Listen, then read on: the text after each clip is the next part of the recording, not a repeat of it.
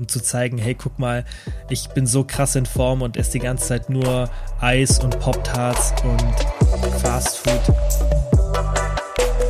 Kilians Brain Game Podcast. Hallo und herzlich willkommen zu einer neuen Podcast-Folge.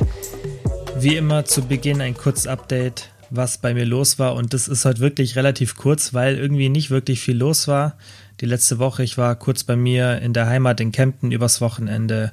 Ähm, habe dort natürlich auch ähm, viel gearbeitet, wie immer. Ist jetzt einfach auch die Zeit im Jahr, wo bei mir relativ viel los ist, weil der Jahreswechsel einfach ähm, bei ProBabe wirklich relevant ist, weil natürlich viele zum Neujahrstart, ich habe es ja schon ein paar Mal hier erwähnt, loslegen wollen. Und da bereiten wir uns natürlich darauf vor, dass da alles passt und ähm, ja, dass wir euch da auch dann wirklich helfen können. Und deswegen ist bei mir sehr viel los. Wir haben jetzt auch noch für Black Friday was vorbereitet. Das wollte ich euch auch noch kurz erzählen. Ähm, für die Leute, die sich ähm, beim Homeworkout ein bisschen Hilfe holen wollen oder die da einfach ein bisschen Hilfe brauchen, wir haben so ein Magazin gemacht und also ich habe die Trainingspläne erstellt. Das sind zwei Trainingspläne, einmal Beginner, einmal für Fortgeschrittene und es ist wirklich ein Magazin. Ich habe sie gerade in der Hand mit wie viele Seiten? Ja, ein bisschen über 70, 73 Seiten. Also es ist wirklich ein richtig fettes Magazin. Und ähm, ja, da sind komplett Übungen drinnen. Ähm, man kann die Gewichte, Sätze und so weiter, man kann alles notieren, sind Erklärungen drin. Also es ist ein richtig, richtig cooles Magazin geworden. Und wir schenken das her am Black Friday. Also falls du die Folge danach erst hörst, dann wird es vermutlich nicht mehr da sein, weil wir haben eine limitierte Stückzahl, weil das für uns natürlich auch eine Rieseninvestition war. Wir zahlen da richtig drauf, also wir machen da richtig fett Verlust. Aber wir wollten halt an Black Friday auch was richtig Cooles machen und nicht einfach nur einen Rabatt geben und haben uns einfach ein bisschen was anderes überlegt, was natürlich auch zu, zur aktuellen Zeit passt und ähm, Homeworkouts ist ja wirklich gerade so ein Thema, wo viele auch nicht wissen, okay, was mache ich am besten und muss ich mir jetzt irgendwas kaufen und viele haben ja auch kein Geld oder wollen nichts ausgeben und dann haben wir uns überlegt, komm, wir machen einen Homeworkout Guide, wo wirklich alle Übungen ohne zusätzliches Equipment möglich sind. Man kann natürlich auch immer noch irgendwie Gewichte oder so dazu nehmen. Wir arbeiten auch in ein paar Übungen mit gefüllten Trinkflaschen, aber man muss sich wirklich nichts dazu kaufen und da einfach über den Link in der Beschreibung gehen, dann kannst du es dir kostenlos holen. Das Einzige, was du zahlen müsstest, wäre der Versand, 2,95 ähm, und die Kosten vom Magazin, das geht auf uns, also wir schenken das dir. Ähm, ja, wie gesagt, deswegen einfach auf den Link in der Beschreibung gehen. Ist ein richtig, richtig cool, richtig, richtig cooles Magazin und hilft dir dann hoffentlich auch beim Homeworkout so. Und ja, das war meine Woche. Natürlich hat dann auch viel mit der Vorbereitung ähm, auf den morgigen Tag zu tun gehabt, weil heute ist Donnerstag. Und ähm, ja, ich hoffe, dass ihr alle gesund seid und ähm, die aktuelle Situation gut rumbringt. Thema Homeworkout ist ja eh sowas. Also ich weiß, dass da viele Probleme haben. Mir geht es selber so. Also ich habe wirklich Probleme, mich da zu motivieren, wobei es jetzt sogar geht. Ich habe so eine Klimmzugstange, mit der habe ich mal, also ich habe mit Luki mal in der Folge, die war beim letzten Lockdown sogar drüber gesprochen und habe mir die dann geholt. Also er hat mir die empfohlen. Und ähm, das ist wirklich so meine, meine Hauptmotivation, weil mit Bändern und so, das ist halt irgendwie schwierig, eine Intensität aufzubauen, beziehungsweise es ist halt einfach auch Präferenzsache. Und ich glaube, ich muss mich da noch so ein bisschen reingrooven, aber ähm, gerade durch die Klimmzugstange ähm, habe ich schon wieder ein bisschen Spaß am Training. Und ich hoffe, dass ihr euch vielleicht ein bisschen besser motivieren könnt und regelmäßiger Sport macht als ich. Ich bemühe mich aber und ich habe jetzt auch mir überlegt, ich gehe vielleicht mal ein bisschen irgendwo ein paar Sprints machen, so ein paar Hit-Einheiten, weil ich das immer früher voll gern gemacht habe. Und da muss ich nur noch hier irgendwas in der Nähe finden, hier in Stuttgart, wo ich auch wirklich hin kann, weil irgendwie ist, glaube ich, alles abgesperrt und alles zu. Deswegen ein bisschen problematisch. Ähm, und sowas finde ich es auch mal ganz gut, dass man dann irgendwas macht, was einem Spaß macht und sich nicht zum Sport quält. Aber ich versuche schon, dass ich so ja dreimal pro Woche mindestens Sport mache. Ja, das war mein Update zu der letzten Woche. Und dann würde ich auch sagen, fangen wir direkt mit dem Thema an, denn ich habe mir was Cooles überlegt. Und zwar, ich erzähle ein bisschen was ähm, zu meinen Anfängen, wie ich auf das Thema Flexible Dieting gestoßen bin. Das schon, finde ich, für mich eine extrem große Rolle bei dem ganzen Thema Ernährung und auch so beim Werdegang gespielt hat, weil das wirklich so ein Schlüsselmoment war und auch der Grund, wieso ich dann das Unternehmen, das ich jetzt immer noch führe, gegründet habe. Und ich werde auch in der Folge ein bisschen drauf eingehen, ob Flexible Dieting Sinn macht, was man dann nicht machen sollte, falls es Sinn macht, was man da machen sollte und gebe dann auch noch mal ein paar Empfehlungen, also wirklich konkrete Tipps. Und ja, deswegen ähm, viel Spaß beim Zuhören und ich würde sagen, wie gesagt, ich fange jetzt mal an, wie ich da auf das Thema gestoßen bin. Und ich kann mich da eigentlich noch ganz gut dran erinnern, wie das bei mir so in den Anfängen war. Und ich habe da ja allgemein ein paar lustige Stories. Luki und ich haben ja schon mal eine Folge aufgenommen. Es war, glaube ich, die zweite Folge des Podcasts. Und wir werden das bald mal wieder machen, so ein bisschen über die vergangenen Sachen reden, weil das auch immer ganz interessant ist und man auch so ein bisschen was draus lernen kann oder wir auch draus lernen konnten. Und ich habe mit, würde ich sagen, so mit 14, 15 habe ich angefangen, wirklich mich darauf zu konzentrieren oder das ganze Thema Fitnessstudio ein bisschen ernster zu nehmen. Also angefangen mit Training habe ich tatsächlich schon mit 14. Ich wollte schon früher, aber ich durfte nicht. Ähm, und äh, ja, mit 14 habe ich dann so langsam angefangen, bin dann auch immer konstanter gegangen, habe da aber auch noch gar keine Ahnung gehabt, logischerweise. Und ihr müsst ihr überlegen, ich bin jetzt 28. Ähm, also war das vor 14 Jahren und da war das Internet zwar schon da, aber da war das nicht so wie heute, dass da irgendwie Social Media und so gab es damals eigentlich noch gar nicht. Klar, sicherlich so die, die Anfänge, aber nicht so wie es heute ist. Und ähm, YouTube, das alles, ich weiß nicht, ob es damals schon YouTube gab und wenn, dann war das halt nicht so wie heute, dass man so easy auch über jetzt so einen Podcast wie den hier an Infos kommt. Und das war ganz, ganz schwierig. Und ähm, deswegen hatte ich da, als ich jünger war, wirklich gar keine Ahnung, würde ich sagen. Und dann, als ich ein bisschen älter wurde, so mit 16, hat es dann angefangen, dass ich mich so ein bisschen in so Foren rumgeschlagen habe. Da gab es damals von Andreas Frey. Ich weiß nicht, ob es den immer noch gibt, ob der immer noch irgendwas macht, müsste ich mal nachschauen.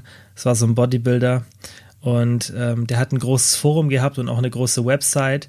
Und das war so der erste, oder nicht der erste, aber es war der, den, auf den ich als erstes gestoßen bin, der da wirklich sinnvolle Infos gegeben hat, die jetzt klar im Nachhinein auch ähm, oft nicht so richtig waren. Da haben wir auch schon hier drüber gesprochen.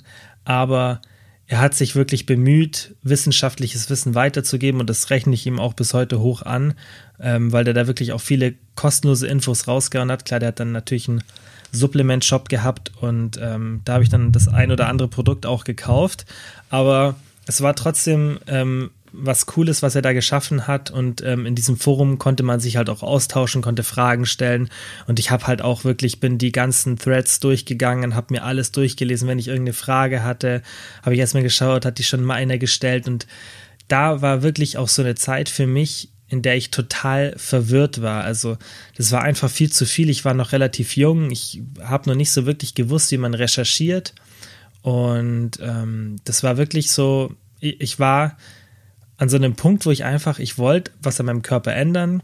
Ich war jetzt nie dick oder so oder extrem dünn. Ich wollte einfach fit werden. Ich wollte einfach gut aussehen. Das war eigentlich so mein Ziel, ist ja logisch. Ähm, in dem Alter haben die meisten äh, Männer das Ziel mit dem Sport. Also da will man ja nicht wegen der Gesundheit oder sonstiges es machen, sondern man will einfach besser aussehen, man will Muskeln haben und so. Und ähm, das war natürlich bei mir auch so. Und deswegen war ich da schon regelrecht verzweifelt und ähm, wollte da einfach vorankommen, weil ich halt auch nicht die Genetik habe, dass ich einfach nur ein bisschen Gewichte drücken muss und dann läuft es von alleine. Ich würde schon sagen, dass ich eine ganz gute Genetik habe, aber wenn dann halt der Faktor Ernährung und Training nicht optimal ist, dann bringt auch eine gute Genetik oft nichts. Und ja, dann habe ich da in diesem Forum immer rumgelesen, und das war halt wirklich so ein typisches Bodybuilding-Forum. Und da habe ich dann schon die ersten Sachen über Kalorien gelernt und das war auch wahnsinnig wertvoll, weil ich wirklich von Anfang an oder relativ früh dann über das ganze Thema Kalorien und Makros was gelernt habe. Ich habe mir natürlich auch viel Zeit dafür genommen. Also ich bin da Stunden abends vorm PC gesessen und habe mich da reingelesen, und habe mir dann auch irgendwann eigene Excel-Tabellen gebaut, mit der ich meine Ernährung tracken konnte, weil damals gab es ja noch keine Apps oder sonstiges wie heute, die dir da helfen. Und habe mich einfach so richtig, richtig krass ähm, in das Thema eingearbeitet, habe auch immer und immer mehr verstanden, hatte dann auch schon die ersten Fortschritte Und ähm, ja, habe dann aber auch ein paar Sachen halt gemacht, die, die ich so heute logischerweise nicht mehr machen würde. Ich habe extrem, wie man heute sagen würde, clean gegessen. Also ich habe wirklich ähm, immer irgendwelche Sachen ausprobiert. Meine arme Mama, die hat, die hat echt jeden Scheiß mitgemacht, wirklich. Da gibt es auch Geschichten, was die ernährungstechnisch mit mir mitmach mitmachen musste. Und äh, ich habe wirklich viel ausprobiert. Und dann bin ich immer wieder auf irgendeinen anderen Trichter gekommen, weil ich irgendwas gelesen hatte. Dann habe ich das ausprobiert. Dann habe ich Ketogen probiert. Dann, es war wirklich, es war fast alles dabei. Und ich habe, wie gesagt, dann immer weiter Fortschritte gemacht, aber ich war halt wirklich auf diesem Trichter, dass es irgendwie immer eine bestimmte Art von, von Makronährstoffverteilung gibt, die dann perfekt ist oder irgendwelche Lebensmittel und dann hatte ich immer so ein Standardfrühstück. Ähm, das kennen auch sicherlich ein paar Leute, also von denen, die jetzt zuhören, weiß ich nicht, ob das jemand kennt, aber aus der Szene, wenn man da irgendwie so in meinem Alter ist, die, die meisten haben schon mal was von dem ASF gehört. Das ist der Andreas oder das Andreas Standardfrühstück war das. Und es war eben von diesem besagten Andreas Frey, der, ähm, der Morgenshake, der dann aus, glaube ich, 500 Gramm oder 250 Gramm Magerquark, Haferflocken, Milch, ähm, ich weiß nicht, was noch drin war, das war halt so ein richtiger Weight Gainer, also einfach zum Zunehmen mit viel Protein. Ähm, und das Ding habe ich mir dann jeden Morgen runtergewirkt, weil ich dachte, okay, ähm, ich muss halt auf die Art und Weise über die Nahrungsmittel auf meine Kalorien kommen. Und das ist halt so, also es ist eine Zeit lang gut gegangen, aber irgendwann hat man da halt auch keinen Bock mehr drauf. Und ich habe das echt lang durchgezogen, weil ich kann sowas dann schon, wenn es mir wichtig ist, sehr, sehr lange durchziehen. Aber es war jetzt nicht so, dass ich die Ernährung so ultra genossen habe. Also das war wirklich eher so ein Reinzwängen immer. Und ähm, ja, oft, oft einfach ging das in der falsche Richtung dann auch, dass ich dann irgendwie zu schnell zugenommen habe, wo ich es mit den Kalorien übertrieben habe, aber das sind ja eher Sachen, die man, ähm, die jetzt nichts mit, den, mit, der, mit der Ernährungsweise an sich zu tun haben, sondern einfach damit, dass ich lernen musste, wie sich Kalorien auf meinen Körper auswirken und wie man auch Entscheidungen trifft, beim Anpassen von den Kalorien. Darüber habe ich ja auch schon gesprochen, da werde ich auch noch eine separate Folge mal machen. Ja, und irgendwann kam dann der Punkt, ähm, ja, wo ich logischerweise weiter recherchiert habe. Also ich war natürlich nicht nur auf dem seiner Seite unterwegs, aber das war halt so meine Hauptquelle. Und relativ schnell habe ich dann auf YouTube, ich weiß gar nicht mehr, wie es dazu gekommen ist, Matt Okus entdeckt. Und den kennen sicherlich ein paar, die hier zuhören. Das war so einer der OGs, also der ersten YouTuber, die über Ernährung gevloggt haben. Und der war mir sofort mega sympathisch in den Videos und ich habe dann so erstmal aus, einfach so aus Entertainment-mäßig so ein bisschen die Vlogs angeschaut. Klar, der hat auch immer sehr, sehr viel von Training und Ernährung gezeigt und das hat mich dann natürlich hauptsächlich interessiert. Und ja, logischerweise wie, wie bei anderen auch, irgendwann merkst du, wenn du da ein paar Videos schaust, so auch, auch was da so direkt vermittelt wird. Und bei ihm hat man halt sofort dieses Flexible Dieting ein paar Mal gehört, weil am Anfang, du schaust ja nicht ein Video an und weißt sofort, um was es in dem Channel geht. Und er hat halt immer von diesem Flexible Dieting gesprochen und der hat, damals war der auch so bekannt dafür, dass der einfach ultra shredded war. Der war immer vom Körperfettanteil ultra niedrig, immer Sixpack gehabt und hat die ganze Zeit Fastfood und so gegessen und jetzt nicht nur Fastfood, aber auch Sachen, die normalerweise in meinem Ernährungsplan keinen Platz gehabt hätten.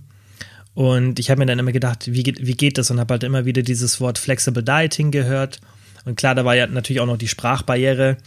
Ist ja logisch auf Englisch. Also es ist ein ähm, amerikanischer YouTuber und damals war mein Englisch halt so ein ganz normales Schulenglisch, was man halt so in der achten oder neunten Klasse hat. Und ja, da hat das halt ein bisschen gedauert, so, als ich, wenn ich mich jetzt versucht dran zurückzuerinnern, bis ich das so geblickt habe. Aber irgendwann habe ich halt immer mehr verstanden, was er da mit diesem Flexible Dieting meint. Und er hat es auch immer wieder erklärt. Und irgendwann wurde mir das halt klarer und er hat das auch wirklich richtig gut gemacht. Und deswegen ist es bis heute jemand, wo, den ich immer wenn mich jemand so fragt, wo ich mein Wissen habe, immer so als Originalquelle. Jetzt logischerweise nicht mehr. Ähm, aber das ist immer so, wo ich sage, das, das ist so mein Hauptcredit, ähm, dass ich überhaupt das mache, was ich jetzt mache. Weil wäre ich damals nicht auf den gestoßen, wäre ich vielleicht zu einem späteren Zeitpunkt, aber das war einfach was, was relativ früh dann zum Glück so in, in mein Leben getreten ist und was ja auch so mein, meinen beruflichen Werdegang dann wirklich stark mitbestimmt hat. Und ich fand es halt eben so faszinierend, dass der wirklich alles essen kann und trotzdem so gut aussieht und gesund war und alles. Und habe mir dann gedacht, okay, wie geht das? Das kann doch gar nicht sein. Und es hat dann wirklich so mein Weltbild in Anführungszeichen ein bisschen erschüttert, weil ich mir gedacht habe, wie kann das sein? Die ganzen Bodybuilder in dem Forum erzählen immer, du darfst das nicht essen, das nicht essen und auch, da waren auch wirklich so so Threads dann, wo es dann um irgendwelche bestimmten Lebensmittel ging und dann immer Leinöl wegen dem und dem und wegen Fettverbrennung. Also wirklich, da, da wirst du ja dann auch eine Zeit lang so richtig, kriegst du richtig eine Gehirnwäsche ab. Und das Gute ist, dass ich zum Glück relativ früh schon gelernt habe, wie auch immer, also ich, ich denke, das hat man auch immer so ein bisschen in sich oder eben nicht, dass man nicht so einen starken Confirmation Bias hat. Ich weiß nicht, ob jemand oder ob ihr alle das Wort kennt. Das ist auf jeden Fall einfach die Beschreibung. Das ist ein Effekt, den man sieht, ein Confirmation Bias, dass man einfach eine sehr starke Voreingenommenheit hat aufgrund von bestimmten Einflüssen und ähm, das ist halt ein Effekt, den man auch wirklich wissenschaftlich beweisen kann. Und der macht es sehr schwierig, wenn du mal eine Grundeinstellung hast, besonders wenn es deine erste Einstellung ist bei einem bestimmten Thema, dass du die dann wechselst.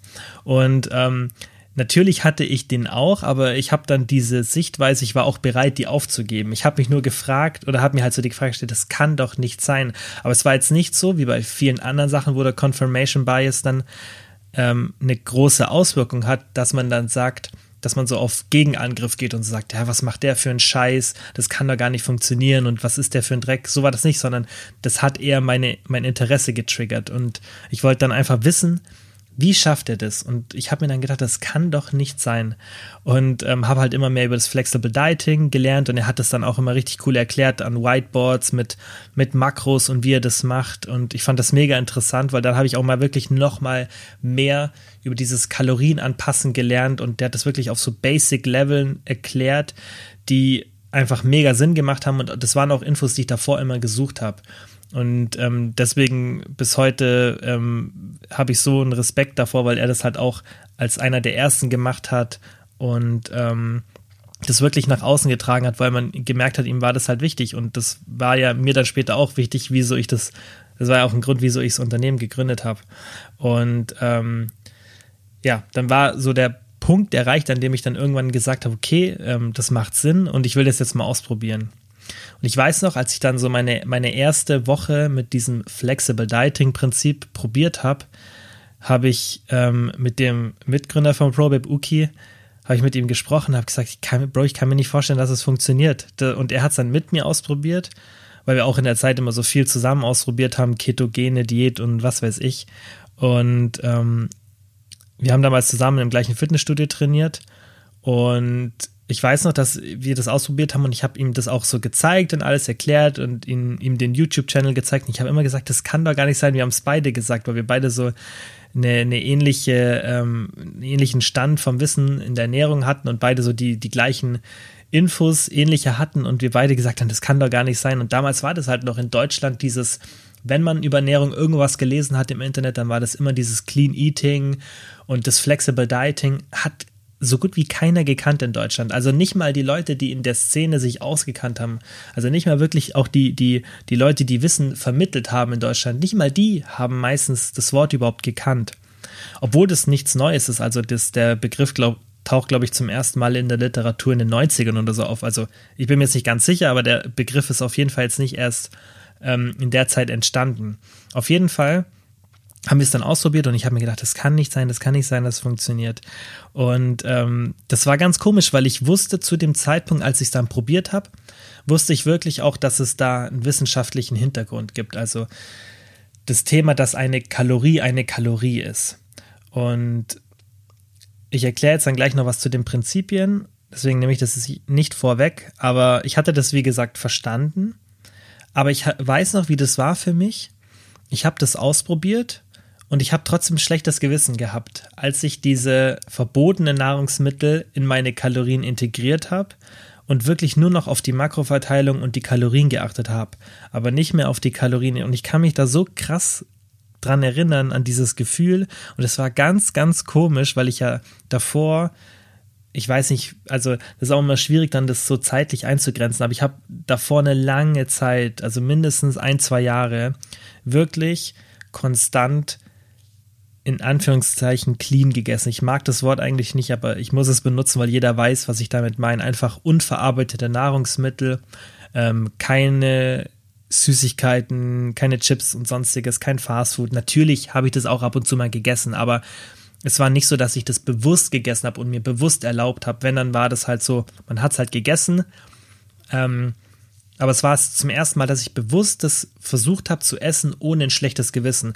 Und es war ganz, ganz komisch, weil ich, ja, weil du bist ja das immer gewohnt und du kriegst es von außen die ganze Zeit so gesagt, ja, man muss clean essen und wenn nicht, dann ist schlecht und so. Und dadurch, dass ich das so gewohnt war, war das halt ein ganz, ganz komisches Gefühl. Und das habe ich halt auch im Coaching später gelernt, als ich dann viele Leute gecoacht habe, dass genau das gleiche Problem bei den meisten auftritt, weil das halt logisch ist. Du, wenn du es immer von außen gesagt kriegst, hey, du musst so und so essen und Schokolade, das passt doch nicht zum Abnehmen, dann ist es, auch wenn dir jemand sagt, hey, das hat einen wissenschaftlichen Hintergrund, du kannst es machen, dann ist es trotzdem komisch. Das ist oft so, weil wir irgendwas erstmal probieren müssen, bevor wir merken, dass es funktioniert. Das ist halt einfach leider so. Und so war das bei mir auch. Und ja, ich habe das dann probiert und das hat dann auch gut funktioniert. Und es hat mich dann auch relativ schnell überzeugt. Also ich habe da sofort die Erfolge gesehen und das war, glaube ich, auch so dann von der Effektivität die beste Diät, die ich so bis jetzt gemacht hatte, weil ich einfach in der Zwischenzeit noch mal ein bisschen was gelernt hatte. Und das hat mir natürlich auch viel, viel mehr Spaß gemacht, weil ich auch mal wieder andere Sachen essen konnte. Und das hat einfach so das ganze Game für mich geändert, weil ich einfach dann Ernährung flexibel gestalten konnte und trotzdem an meine Ziele gekommen bin oder die Phasen durchlaufen bin, die ich sonst auch durchlaufen wäre, also Muskelaufbau, Diät und immer wieder hin und her. Ähm, natürlich jetzt nicht in so kurzen Zeiträumen, aber halt, ich konnte ganz normal eine Muskelaufbauphase machen oder eine Diät und halt weiterhin ganz normal essen. Und das hat wirklich ganz, ganz viel, denke ich, ausgemacht, auch dass ich so dran geblieben bin, weil ich, ich denke schon, dass ich eine hohe Motivation hatte oder gehabt hätte, auch ähm, so clean weiter zu essen. Aber das hat halt wirklich für mich viel verändert, weil dann der Spaß an Ernährung ein ganz anderer wurde und das, das gesund zu essen ein ganz anderes Thema ist, wenn du nicht diese Verbote hast und nicht dieses rigid Dieting, also dieses unflexible, diese unflexible Ernährung verfolgst, weil auf Dauer funktioniert das meiner Meinung nach für die meisten Menschen nicht. Es gibt sicherlich einen kleinen Prozentanteil, der das durchziehen kann und durchziehen will, aber das sind halt eben nicht die meisten und so gehe ich ja auch beim Podcast vor und so gehe ich ja auch bei meinem Unternehmen vor. Ich will nicht irgendwie einem kleinen Prozentanteil helfen, der eh so ambitioniert ist, dass er alles macht, um an dieses Ziel zu kommen, sondern ich will Leuten helfen, die ganz normale Ambitionen haben und die einfach eine, ein gesundes Maß an ähm, Energie in das Ganze reinstecken wollen. Genauso wie ich halt. Natürlich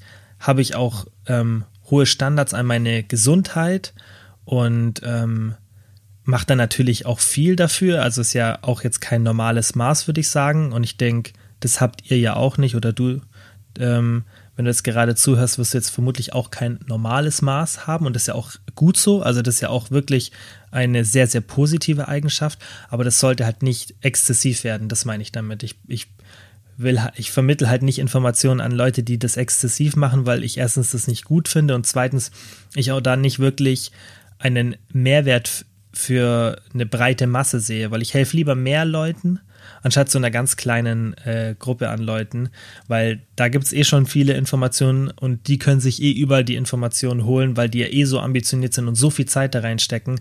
Und ich finde, da sollte man immer so ein bisschen nach dem Pareto-Prinzip vorgehen. So mache ich es auch bei ganz vielen Sachen.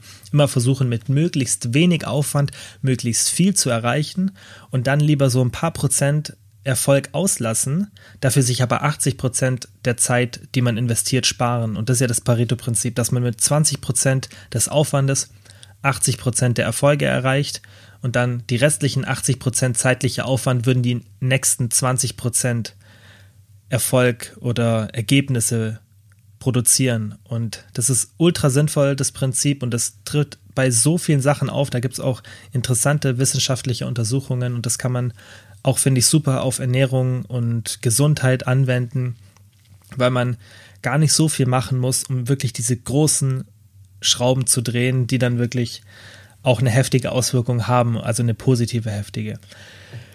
Und was ich jetzt noch mache, ich erkläre euch mal kurz das Prinzip von ähm, Flexible Dieting und erkläre dann auch, was meine Variante ist, die ich halt ein bisschen so modifiziert habe. Also an, das Prinzip von Flexible Dieting ist an sich, dass eine Kalorie eine Kalorie ist. Es ist egal, ob eine, eine Kalorie aus irgendwie 10 Gramm Zucker kommt oder aus einer vergleichbaren Menge, die die gleiche Kalorienanzahl wie diese 10 Gramm Zucker hat. Und deswegen ist es halt egal, wie gesagt, ob ich jetzt 100, besser beschrieben ist, wenn ich jetzt, ob ich jetzt 100 Kalorien aus Zucker konsumiere oder 100 Kalorien aus, keine Ahnung, einem Vollkornbrot. Oder 100 Kalorien aus einem Quark oder 100 Kalorien aus einem Rindersteak. Und dieses Prinzip ist halt wissenschaftlich belegt. Also das ist, natürlich gibt es da immer noch Streitereien, aber das ist leider oft von Leuten, die die Literatur falsch interpretieren oder die halt irgendeiner Ideologie folgen oder einen Confirmation Bias haben und das Ganze nicht objektiv sehen.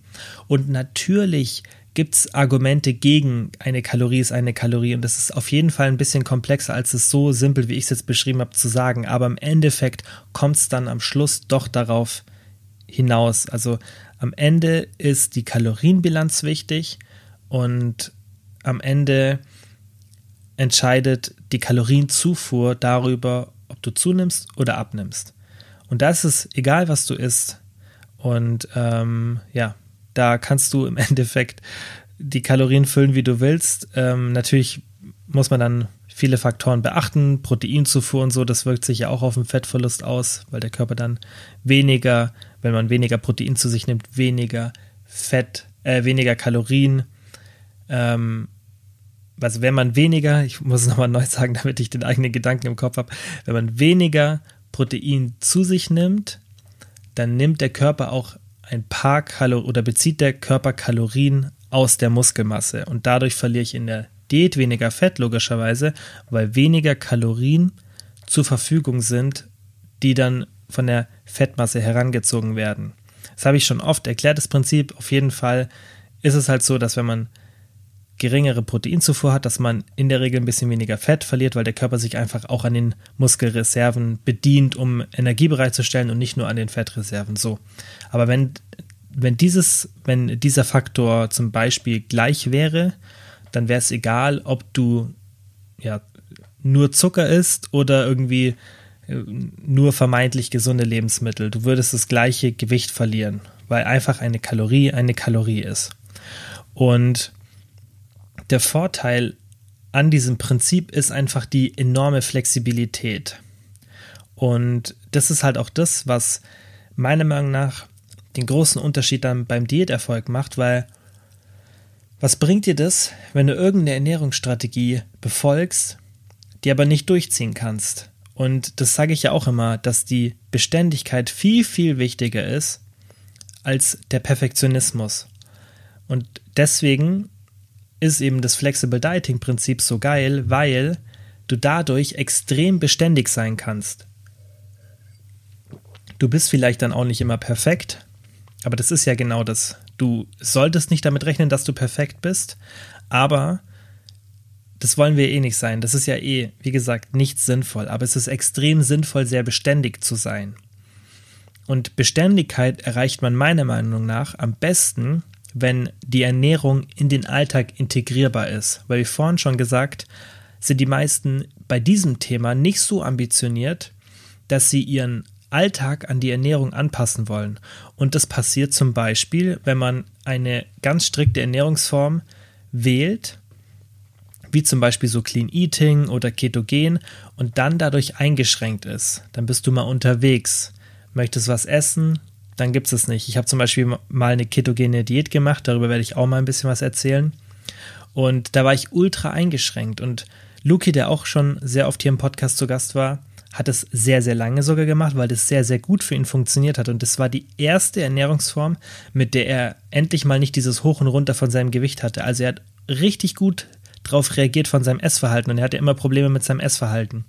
Aber trotzdem hat das irgendwann aufgehört, weil er keinen Bock mehr drauf hatte. Und ich weiß noch, wir waren oft irgendwo essen und dann sind wir zum Beispiel zum Vietnamesen und er musste sich das ohne Reis bestellen und dann irgendwie mit mehr Gemüse und das und das. Also es ist ein riesiger Aufwand, das so durchzuziehen. Und darauf hatte er dann irgendwann auch keinen Bock mehr, obwohl es so gut für ihn funktioniert hat, obwohl es ein Riesenproblem, nämlich sein Essverhalten gelöst hat. Trotzdem war es ihm das nicht wert. Und da sieht man schon, dass es nicht jetzt nun, also da sieht man schon dieses Problem eben, dieses Alltag und Ernährung. Das ist wirklich so, was man schauen muss, dass es irgendwie in Einklang kommt. Und da ist halt Flexible Dieting super, weil du da schon mal nicht, du bist in gar nichts limitiert. Es ist egal, wann du isst, es ist egal, wie viel du isst in einer Mahlzeit, es ist egal, was du isst. Und äh, das sind natürlich Prinzipien, die, ähm, die vielleicht auch noch auf andere Ernährungsformen zutreffen, aber gerade dieses, dass es egal ist, was du isst, ist halt in den wenigsten Ernährungsformen so erlaubt. Und das ist halt so die Magie am Prinzip If It Fits Your Macros oder Flexible Dieting. Wobei man da auch noch aufpassen muss, weil ich jetzt If It Fits Your Macros gesagt habe, und das wollte ich auch noch ansprechen, das ist natürlich ein bisschen übertrieben dann gemacht von den meisten oder dargestellt von den meisten. Und das war ja dann auch so eine Zeit lang gerade in den USA so in der in der Szene natürlich ähm, nur also jetzt nicht im Mainstream sondern in der, in der Szene so voll der Hype mit dem If it fits your macros. Und dann haben die Leute das halt voll übertrieben haben nur noch Scheiß gegessen mit Absicht so um zu zeigen hey guck mal ich bin so krass in Form und esse die ganze Zeit nur Eis und Pop Tarts und Fast Food. Und das ist natürlich auch nicht der Sinn dahinter, weil das ist natürlich sau ungesund. Also das Flexible Dieting bedeutet nicht, dass man einfach nur Bullshit essen sollte, solange es in die Kalorien passt. Es war eben dieses If it fits your macros Prinzip. Und eine Zeit lang würde ich sagen, dass ich das auch in so eine Richtung gemacht habe. Da habe ich es wirklich übertrieben und jeden Morgen irgendwie so Schoko-Cornflakes gegessen und so. Also wirklich keine gesunde Ernährung gehabt. Das war auch nicht mein Ziel. Ich wollte einfach eine funktionale Ernährung. Und das würde ich jetzt halt im Nachhinein anders machen, aber deswegen empfehle ich das auch anders. Und deswegen jetzt zu meiner Variante, was ich empfehlen würde, wie man Flexible Dieting machen sollte. Und ich habe ja vorhin schon von dieser Pareto-Variante erzählt und auch die kann man super auf das Prinzip Flexible Dieting übertragen. Und da geht es nicht um den Aufwand, den man betreibt, sondern wie man die Ernährungsauswahl einschränkt. Und daran halte ich mich bis heute und das empfehle ich auch jedem so. Und ähm, das Prinzip geben wir auch bei ProBabe weiter.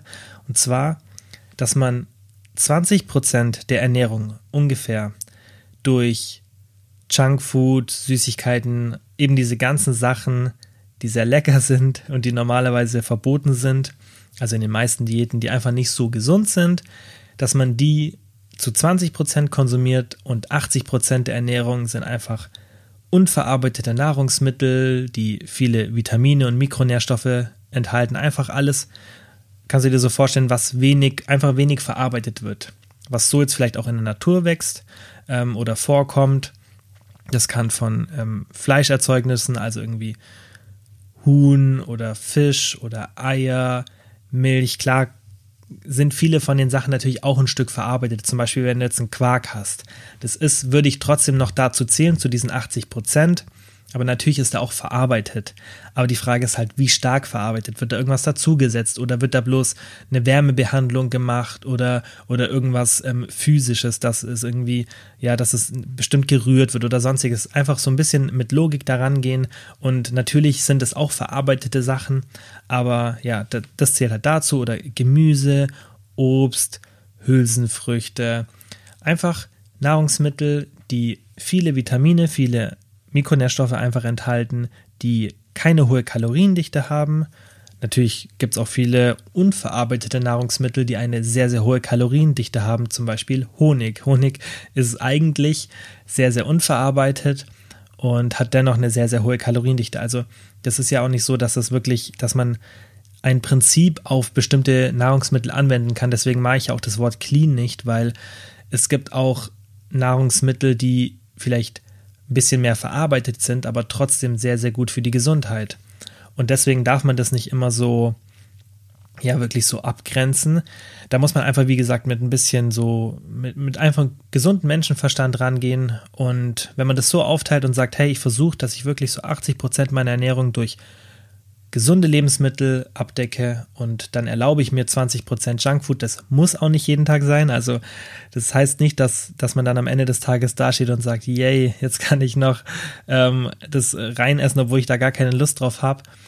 Ähm, das ist einfach nur so, dass man sich ungefähr einen Rahmen schafft. Und wenn man dann auch mal einen Tag nur Junkfood isst oder 50 Prozent, das, darum geht es nicht. Es geht einfach nur, dass man so einen groben Richtwert hat, so, an dem man sich ungefähr orientiert oder auch, auch im, im, im Wochenschnitt, ja, dass du einfach sagst, hey, wenn ich jetzt wirklich irgendwie einen Tag hatte, an dem ich es übertrieben habe mit Junkfood, dann schaue ich jetzt halt einfach, dass ich die anderen Tage so gut wie nichts esse oder, oder dass ich jetzt drei, vier Tage ein bisschen gesünder esse. Es geht einfach nur um eine gewisse Balance und dass man sich auch einfach einen Rahmen schafft, um zu vermeiden, dass man zu sehr zu Nahrungsmitteln greift, die nicht wirklich viele Mikronährstoffe enthalten, wenig Ballaststoffe und so weiter. Und ähm, da hilft es einfach, wenn man sich so ein bisschen so einen Rahmen setzt, sagt, okay, 80 Prozent unverarbeitet und 20 Prozent dürfen dann verarbeitet sein. Wie gesagt, bitte das mit Flexibilität dann betrachten und ähm, da einfach nicht zu eng drauf schauen, aber einfach so, man, man kann, man kriegt da ja schnell ein Gefühl dafür, dann kann man das gut einschätzen. Und ich würde auch empfehlen, zu Beginn, wenn man das macht, Kalorien zu zählen, weil einfach die Gefahr besteht, dass wenn man so flexibel ist, dass man dann zu viele Kalorien zu sich nimmt. Und es liegt einfach, wie gesagt, an dem ähm, Thema, dass die Kalorien oder die Lebensmittel zu kaloriendicht sind. Und ähm, wenn man sich einfach daran orientiert und sagt, hey, ich esse nur unverarbeitete Nahrungsmittel, dann wird es in der Regel sehr schwer sein, zu viel zu essen. Deswegen funktionieren solche Diäten ja oft auch, weil man einfach, man schränkt einfach kaloriendichte Lebensmittel aus oder, oder ja, man grenzt die aus und somit ist es dann auch schwieriger, über den Kalorienbedarf zu essen. Kann natürlich auch funktionieren, weil Nüsse, Honig und so weiter, also da gibt es genug Lebensmittel, die einiges an Kalorien haben aber ja, es kann auf jeden Fall ganz gut klappen. Und deshalb, weil das eben erlaubt ist, dass man auch kaloriendichte Lebensmittel isst, würde ich auf jeden Fall zu Beginn Kalorien zählen, mal so ein halbes Jahr. Habe ich auch schon, glaube ich, eine Folge drüber gemacht, ähm, wie man das am besten machen sollte. Also ich bin mir sicher, nicht zu 100 Prozent. Ähm, ich glaube, ich habe hier sogar meine ähm, Podcast-Übersicht von den ganzen Folgen. Ich meine, ich habe eine Folge gemacht. Wenn nicht, dann Schande über mein Haupt, sollte ich das mal machen. Ähm, ich sehe es jetzt hier nicht direkt. Okay, scheinbar habe ich echt keine Folge über Kalorienzählen gemacht. Dann sollte ich das auf jeden Fall mal machen, außer ich habe es vielleicht ganz am Anfang mal gemacht und sehe das jetzt hier nicht. Ich schaue noch mal nach. Falls ich es nicht gemacht habe, mache ich es. Auf jeden Fall noch ganz kurz zum Thema Kalorienzählen. Ähm, sollte ich die Folge nicht gemacht haben, kann man sie logischerweise auch nicht anhören. Ähm, dann würde ich einfach empfehlen, macht es entspannt, setz dir keine ganz genauen Ziele, also setz dir nicht als Ziel, ich möchte 2224 Kalorien, sondern sag, hey, ich will 2100 bis 2300 Kalorien, das ist mein Ziel. Und mach dir das einfach flexibel, darum geht es beim Kalorienzählen. Wenn du was abwiegst, dann wieg nicht 42 Gramm Haferflocken ab, sondern mach 40 Gramm, auch wenn 42 auf der Waage steht. Natürlich muss man bei Öl und ganz, ganz kaloriendichten Sachen aufpassen und dann schon vielleicht ein bisschen genauer sein, aber mach es entspannt und tu das einfach so grob zählen. Es soll einfach nur ein Tool sein, das einem hilft, ein Gefühl dafür zu bekommen. Und deswegen, wie gesagt, würde ich empfehlen, wenn du sowas noch nie gemacht hast, so Flexible Dieting, dann geh da ähm, mit Kalorienzählen ran und, und versuch erstmal so ein bisschen so ein Gefühl dafür zu bekommen. Und das ist eben auch das Coole, dass man dann mit mehr Erfahrung irgendwann dann auch abschätzen kann. Und das ist ja auch das, was ich aktuell mache. Ich zähle aktuell keine Kalorien, aber ich mag das auch nicht, wenn das immer Leute sagen, die mal Kalorien gezählt haben und dann sagen, ja, ich zähle keine Kalorien, ähm, weil das stimmt nicht. Man schätzt immer noch per Auge ab und ich werde auch noch eine Folge, das wird auch eine der nächsten Folgen sein, also das wird eine der in den nächsten fünf Folgen wird, wird eine Folge dabei sein, die geht nur ums Thema intuitives Essen. Und da krieg ich so viele Fragen dazu und da ist so viel Bullshit da draußen, was die Leute erzählen, die einfach den Grundgedanken nicht verstehen und das wird eine interessante Folge ähm, und ich werde mich sicherlich ein bisschen aufregen, was ich ja sonst selten mache. Ähm, auf jeden Fall kann man dann mit gesammelter Erfahrung tatsächlich etwas intuitiv essen. Man wird aber immer noch im Kopf ein bisschen überschlagen. Ähm, aber es ist wie gesagt ein bisschen komplexeres Thema, deswegen mache ich da eine separate Folge draus. Aber ähm, so würde ich es machen. Am Beginn Kalorien zählen und dann, wenn du ein bisschen Erfahrung hast, dann kannst du auch abschätzen und so Flexible Dieting benutzen. Ja, das war es an sich, ähm, so von meinem Prinzip her, wie ich es machen würde. Natürlich kommen rund um das Thema noch viele Fragen auf und wir können auch gerne mal irgendwie ein QA oder so machen. Da, ich sage ja immer, bitte einfach, wenn da noch Fragen sind, mir eine DM schreiben und dann Bezug auf den Podcast nehmen. Ich meine, das macht ihr eh immer, ihr sagt ihr eh immer, hey, ich habe die Folge und die gehört, ich habe da noch die Frage, aber dann kann ich auch mal schauen, okay, kommen da noch viele Fragen ähm, und soll ich dann nochmal eine separate QA-Folge machen? Das poste ich dann natürlich bei mir in Instagram-Story, dann könnt ihr da Fragen stellen. Aber das war jetzt mal so das Prinzip. War sicherlich auch ähm, interessant, mal meine Geschichte zu hören, wie ich darauf gestoßen bin. Und ja, wie gesagt, war das für mich einfach, das war für mich ein wirklich, wirklich, ist bis heute ein relevantes Thema, weil, das kann ich vielleicht noch ganz kurz sagen, der Grund, wieso ich damals ProBabe, was damals noch ProFit hieß, gegründet habe, ist, dass ich dieses Prinzip nach Deutschland bringen wollte. Und das haben wir auch geschafft. Und mich hat es einfach damals so aufgeregt, dass ich darauf gestoßen bin und dann habe ich mir gedacht, aber in Deutschland, ich habe das noch nie gehört, keiner erzählt das. Dann habe ich mir gedacht, das kann doch nicht sein. Und ich habe mir so gedacht, das müssen doch die Leute erfahren, dass es da sowas Geiles gibt und dass man da auch Wissenschaft anwenden kann. Und da war halt das noch so ganz normal, dass, dass man nur gesund ist. Und das ist ja bis heute noch so. Also bis heute ist, ist es ja noch so, dass viele Angst haben vor bestimmten Lebensmitteln, weil sie irgendwo bei Leuten auf Instagram sehen, dass die immer nur ganz clean essen und sich gar nichts erlauben und das ich finde es ja auch fürchterlich, so zu leben. Also klar, wem Spaß macht, go for it, aber das dann an Leute so weiterzutragen und die meisten wollen halt nicht so leben. Die meisten wollen halt auch mal eine Pizza essen oder ein Eis oder keine Ahnung, irgendein Snickers ohne ein schlechtes Gewissen. Und es geht.